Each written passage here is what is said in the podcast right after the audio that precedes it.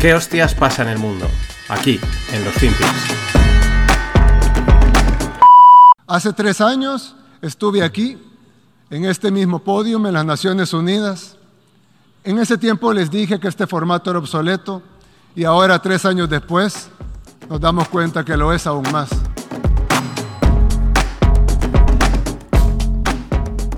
Hola no financieros y vamos a cerrar esta semana, este que oís es Nayib Bukele, presidente de El Salvador, hablando en el podium de la ONU y diciendo que es un organismo obsoleto. Esto es. Mm, llama la atención, no digo, no, yo no sé si es obsoleto o no, pero es el presidente que utiliza fondos públicos para especular con Bitcoin, haciendo coñas en Twitter, en un país pobre, con dificultades. Y aquí, pues, eh, con otra cortinita de humo más, ¿no? A decir que si es que la ONU está atrasada, etcétera, cuando tú has estado haciendo, pues, vamos, prácticamente el payaso en, en, general, ¿no? Eh, muy llamativo. Pero es que mira que les gustan las cortinas de humos a los políticos. Es una auténtica debilidad, ¿no? la cortinita de humo, ¿no? Ahora que esto, uff, pues voy a salir aquí a decir esto y a desviar la atención, ya que incluso me retuiteen, hablen de mí y ese tipo de cositas, ¿no? De un poquito de ego, claro porque otra cosa no, pero siempre hay. Bueno, vamos a cerrar la semana con un FinPix variado de noticias, con así un remix de, noticias que ya empieza a ser un clásico de los viernes, ¿no? Porque la verdad es que mola cerrar la semana pues con un batiburrillo, con temas menos sesudos, más divertidos, eh, y en esa línea. Pero antes del mix, eh, pues vamos con Musk. Vaya coña, ¿no? Elon Musk. La noticia saltaba a mitad de semana. Parece ser que finalmente comprará Twitter por la oferta inicial que hizo de 44 mil millones de dólares. Y digo parece, porque ya sabemos que Elon da más vueltas que giros de guion daban en Lost o en Juego de Tronos. Em, cuando salió la noticia se decían, bueno, la semana que viene se va a llevar un acuerdo, luego decían, uy, quizás para el viernes o para el jueves, no me acuerdo, ya cuando eh, habrá, esto estará cerrado, y ayer a última hora de repente decían, bueno, están aún los equipos legales ahí acordando cositas, ¿no? Pero es que antes de ese anuncio, Elon, que no pierde comba, pues proponía eh, vía encuesta eh, Twitter, en Twitter, un plan para alcanzar la paz en Ucrania. Mm, que ha sido bastante criticado, este tío que hace pidiendo la paz a través de tal, bueno, pero es que, pero sí es que ya sabemos que Elon le mete a todo, ¿no? Tiene absolutamente para todo el mundo, pero vayamos a los números y a los supuestos planes en caso de materializarse la compra, la compra, no la compra en plan chino de Twitter. Los números. Cuando Elon lanzó la propuesta de compra, surgieron dudas sobre la viabilidad de conseguir la financiación necesaria, los 44.000 millones o los eh, que dicen a veces. Eh, recordemos que, que Musk tiene bueno, mucho dinero. Más, más que mucho dinero, tiene mucho patrimonio. La mayoría, pues acciones de Tesla. Esto le pasa a mucha gente que es el más rico del mundo, ya. En liquidez, para nosotros tiene mucha liquidez, pero en proporción al, patrimonio que tienen, pues poca, ¿no? En proporción. Bueno, pues ahora parece ser que sí que salen los números. Esto es como lo del gas natural que os contaba ayer, ¿no? Que de repente, uy, uy, uy, de repente, ah, esto está perfecto. Pues ahora parece que salen los números. ¿Por qué? Pues son los siguientes. Ha vendido más de 16 billions en acciones de Tesla. Posee un 9% de Twitter que estaría valorado en 4 billions. Es decir, esto le pone con unos 20 billions de los 33,5 billions comprometidos en la compra. Bueno, esto dice en 44, pero luego ahí pues, eh, bueno, un vaivén de cifras. Pero 20 de los 33 y pico. A esto habría que añadir los 6-7 billions de coinversión que fueron los primeros que se anunciaron, que llamó la atención porque hasta el de el fundador de Binance le, ponía pasta, ¿no? Es decir, con esto se pone casi en un 90% de la financiación que, necesita y por lo tanto pues podemos decir que prácticamente lo tiene, eh, pues lo, tiene hecho, ¿no? Y en cuanto a los planes post-compra, esto es quizás lo ya la nueva, ¿no? O sea, porque aquí es de una detrás de otra. Elon ha mencionado eh, crear la X, o sea, perdón, ha mencionado crear X de Everything App, ¿no? O sea, X, en nombre, pues eso, mm, eh, enigmático, eh, respecto a la, a la, app para todo, ¿no? De Everything App. De hecho, esta es la curiosidad, él es el propietario del dominio x.com desde 1999. Esto no es que ya lo tenía trazado, sino pues bueno, el tío estaba metido en todos los fregados y diría, pues ¿por qué no reservar el dominio x.com? Y probablemente igual tenga el A, el B, el C, yo qué sé. Pero bueno, es llamativo, es curioso que tiene x.com reservado eh, como dominio propio desde 1999 y parece ser que lo utilizó en algún momento para PayPal y alguna cosa de estas. Bueno, ¿Qué es esto del Everything App? ¿O hacia dónde apuntan los rumores? ¿Qué es lo que se dice sobre la Everything App que menciona Elon? Pues que sería una especie de WeChat chino, ¿no? Bueno, WeChat es chino, eh, pero aquellos que hayáis estado, lo conozcáis, pues para el resto del mundo, ¿no? Porque no hay WeChat en el resto del mundo. ¿Y qué es el WeChat? Eh, pues es un WhatsApp, pero lleno de funcionalidades integradas, que lo, que lo hacen en una Everything App porque puedes hacer pago, red social, compras, pero todo totalmente integrado. La gente que, ha estado allí, pues siempre dice, Joder, es que esto es la leche, ¿no? Eh, ¿Por qué, no hay por qué aún no está en, en, Occidente, ¿no? Y parece ser, esos son los rumores, que es esa Everything App iría en esa línea. Pero bueno, el culebrón Elon es que no hace nunca más que empezar, siempre está empezando, siempre. Y vamos ya con el remix, el de noticietas, ¿no? Bueno, Google cerrará completamente Stadia el próximo 18 de enero. Desde el portal 13 bits, pues apuntan a cinco razones por las que el gigante cierra su plataforma de videojuegos, que se lanzó a bombo y platillo y tal. Los cinco razones son falta de experiencia en desarrollo de juegos de, de máximo nivel, dificultad para contratar personal, pero bueno, esto lo tiene hoy en día cualquier persona, o sea, perdón, cualquier empresa, falta de público objetivo, pocos juegos y falsas promesas. Habían prometido unos niveles de, creo que pone 4G, 5G o algo así, y al final pues no lo han conseguido. Y al final cierran. La verdad es que, bueno, yo creo que eh, no, sé si es un, no, es, un fracaso. Al final Google, Amazon y estas tienen sus líneas de negocio súper fuertes y luego lo que hacen, pues, venga, vamos a coger unos cuantos miles de millones porque nos sobran, vamos a probar esto ¿Que va bien? ¿Que no? Pues fuera. ¿Que funciona? Pues lo petan, ¿no? Y, le han metido mil, dos mil millones o los que sean y lo multiplican por 5, por 10 o por 100. Pero su, como dirían, core business, pues su canal de pasta principal sigue a todo tren. Por eso no creo que sea un fracaso, es una prueba, ha salido, no ha salido. Bueno, dato interesante, Ryanair registró 15,9 millones de pasajeros en septiembre, en este septiembre. Es el mes más ocupado desde, pues en los últimos tiempos concretamente, marcan un 13% por encima de niveles pre-COVID. Vale, podría, esto apuntaría a, un, a, una recuperación completa o incluso superior del, del transporte aéreo, lo cual, buena noticia.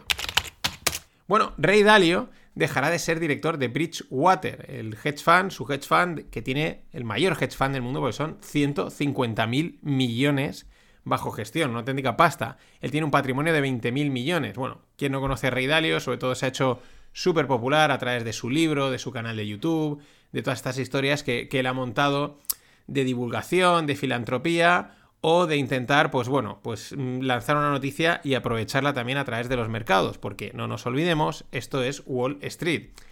Eh, hace un par de días, además, eh, antes de saberse la noticia, bueno, el proceso de dejar el, de ser director de Bridgewater. Ya estaba iniciado, ya está en marcha, dicen que es desde finales de septiembre, pero hace nada, hace un par de días, pues tuiteaba que no longer cash is trash, por aquella eh, famosa eh, de hace frase, entrevista, hace, pues ya no sé si es año, año y medio, en el que decía eh, no, cash is trash con, con Steve, ahora no me sabe el nombre, del, presentador de la de americano típico, que a veces lo pongo por aquí, pero ahora no me viene el nombre. Pero bueno, siempre nos quedará el remix de Cash is Trash. Y otra noticia de grandes fondos, de grandes masas de dinero. Greg Abel es el designado sucesor de Warren Buffett, esto es desde hace tiempo, pero es que amplía de manera significativa su participación en Berkshire Hathaway, adquiriendo un buen paquete de acciones y enseguida pues se, se, disparan, ¿no? La rumorología de, uy, ¿por qué estará haciendo esto? ¿Qué estará pasando? Igual hay movimiento. En fin, esa es la noticia. Y este año, los ETFs de bonos lideran la lista de cash incinerado por ETFs. Tenéis la, lista en la newsletter y bueno, es muy interesante, ¿no? Billions a mansalva, o sea, la quemada de cash que han hecho es brutal. Los cuatro o cinco primeros, eh, creo que son, a ver, tres, seis primeros fondos son de, de ETF, de, bonos, y claro, es que les han pegado por todos los lados. El séptimo es el ARK de nuestra amiga Cathy Wood. Pero vamos, mm, billions and billions and billions esfumados. En unos activos seguros, entiéndase. Y seguimos con los ETFs. Bueno, perdón, ETFs y nombres. Ahora luego os hablo de los ETFs. Pero qué divertido es cuando sacan nuevos acrónimos e inventan nuevas palabras tipo Cronut, como el que era croissant más donut, ¿no? Bueno, habían creado el producto y eligieron el Cronut, ¿no? De este tipo siempre salen. Esta práctica la verdad es que es muy habitual en finanzas y tenemos dos nuevos términos que he descubierto recientemente. Ahora solo hay que esperar a ver si cuajan o no. El primero de ellos es Tara.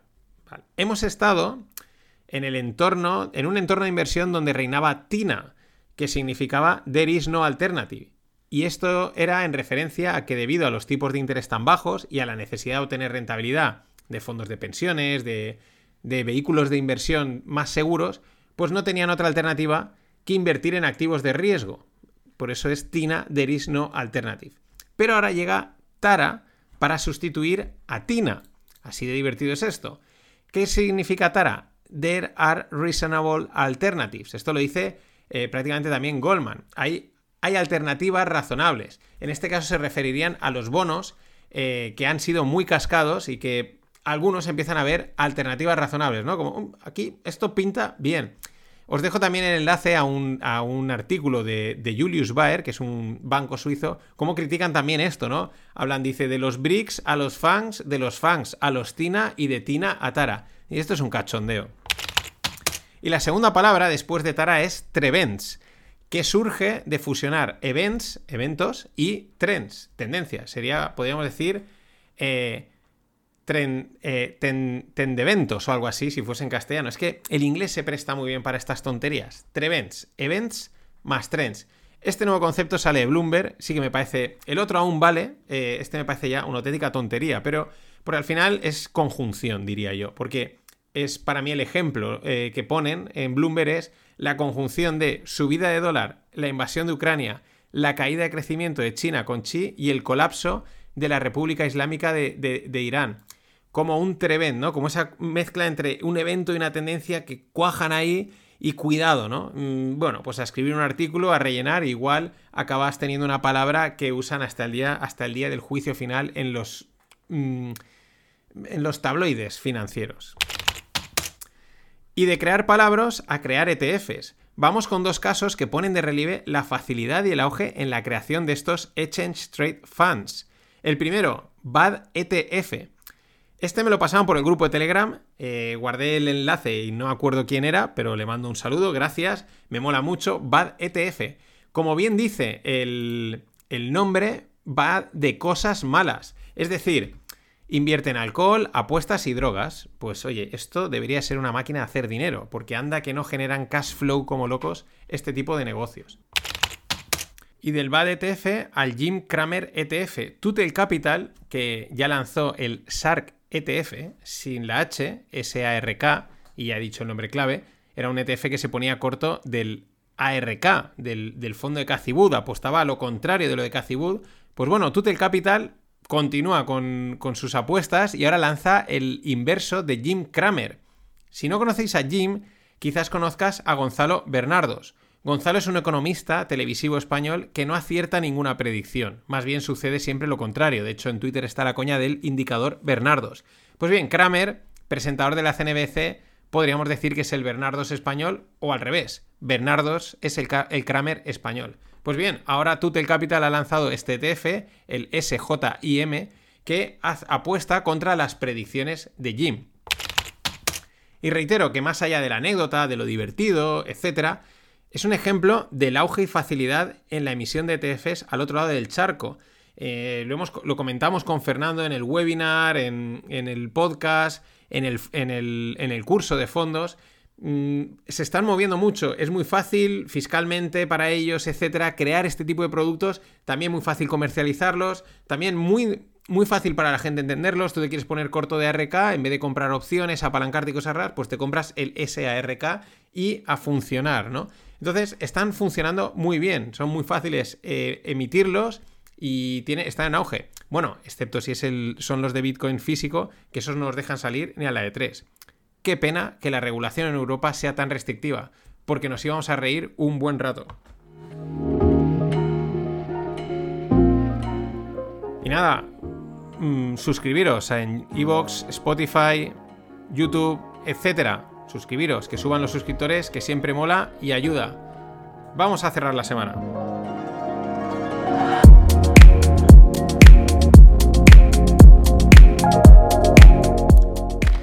Y esta semana tan bancaria, porque hablé de lo de ha sido los temas, lo de los credits, los perdón, los credit default swaps de Credit Suisse. El, ayer era qué le pasa a la banca, el otro día era lo de, el martes era lo de Reino Unido, la quiebra del sistema de pensiones que no ha llegado a pasar. Pues bien, eh, me apoyo en el gestor catalán Marc Garrigasat, que siempre es un, un lujo escucharle y leerle, sobre todo porque le gusta mucho tirar de historia y se haga cosas muy chulas. De hecho, gracias a él descubrí el libro de Confusión de Confusiones de Joseph de la Vega, que también es difícil de leer, pero el resumen está de maravilla. Bueno, pues en este caso recomiendo leer su Cómo funcionaba la banca en la Edad Media, que está escrito en dos partes, la parte 1 y la parte 2. Son dos posts que los tenéis en la newsletter, pero tiene extractos tan buenos como estos. Eh, dice, extraídos de otros libros, ¿no? Que, en los que se ha apoyado, pero dice, en aquel momento había que tener todos los ángulos cubiertos. Giovanni, que era un banquero, aceptaba cheques de forma ocasional, era demasiado arriesgado para la época. Las transacciones se realizaban en persona y de forma oral entre el cliente y el banquero, y se inscribían en el libro de contabilidad en números romanos en columnas, porque es más difícil de manipularlos, y en presencia siempre del cliente. Cada transacción genera un apunte en el libro. Y dice, a diferencia del bullicio de los barrios colindantes como el Mercato Vecchio, en la actual Piazza de la República, o cerca de Orsan Michel, hay mucho silencio y muchas anotaciones con pluma en los libros de contabilidad. Y dice, las finanzas suelen ser silenciosas. También otra, otra, frase que me ha gustado mucho que dice, el dinero, igual que con el misticismo, prospera a través de los rituales. Son dos posts muy extensos y no dan para, para, este espacio, no dan para que los cuente aquí al detalle y además, qué menos que darle el mérito a Mark y echarle, oye, unas visitas, leerlo, etcétera. Pero al igual que sucede con Confusión de Confusiones de Joseph de la Vega, que dices, pero si es que esto no ha cambiado, con esta historia de la banca medieval te das cuenta de que el fondo, nada, es que ha cambiado poco. Es que, mmm, vamos, hemos metido tecnología y tecnología, pero aquí habían cosas que ya están muchas eh, eh, inventadas. Como bien dice Mark, dice, la banca medieval en el siglo XIII en Europa usaba técnicas financieras y modelos matemáticos muy parecidos a los actuales monasterios ingleses realizaban forwards con lana, con los bancos mercantes toscanos, con los Ricci di Luca a la cabeza, forwards. Y también hacían, se ve que, swaps, en fin, que está todo inventado. Aunque hay gente que le duela, pero es así. Bueno, cierro la semana haciendo, normalmente es el, como nos vamos de fin de, el, el del weekend, pero hay que hacer un tributo al Cash Istras y a ese gran remix. Así que ahora sí, hasta el lunes. The question is, when, do you, when do you jump off the train? But, the, but the, also the question is, what do you jump into when right. you jump off the train? And the issue is, you, you can't jump into cash. Cash is trash, okay? cash is trash, okay?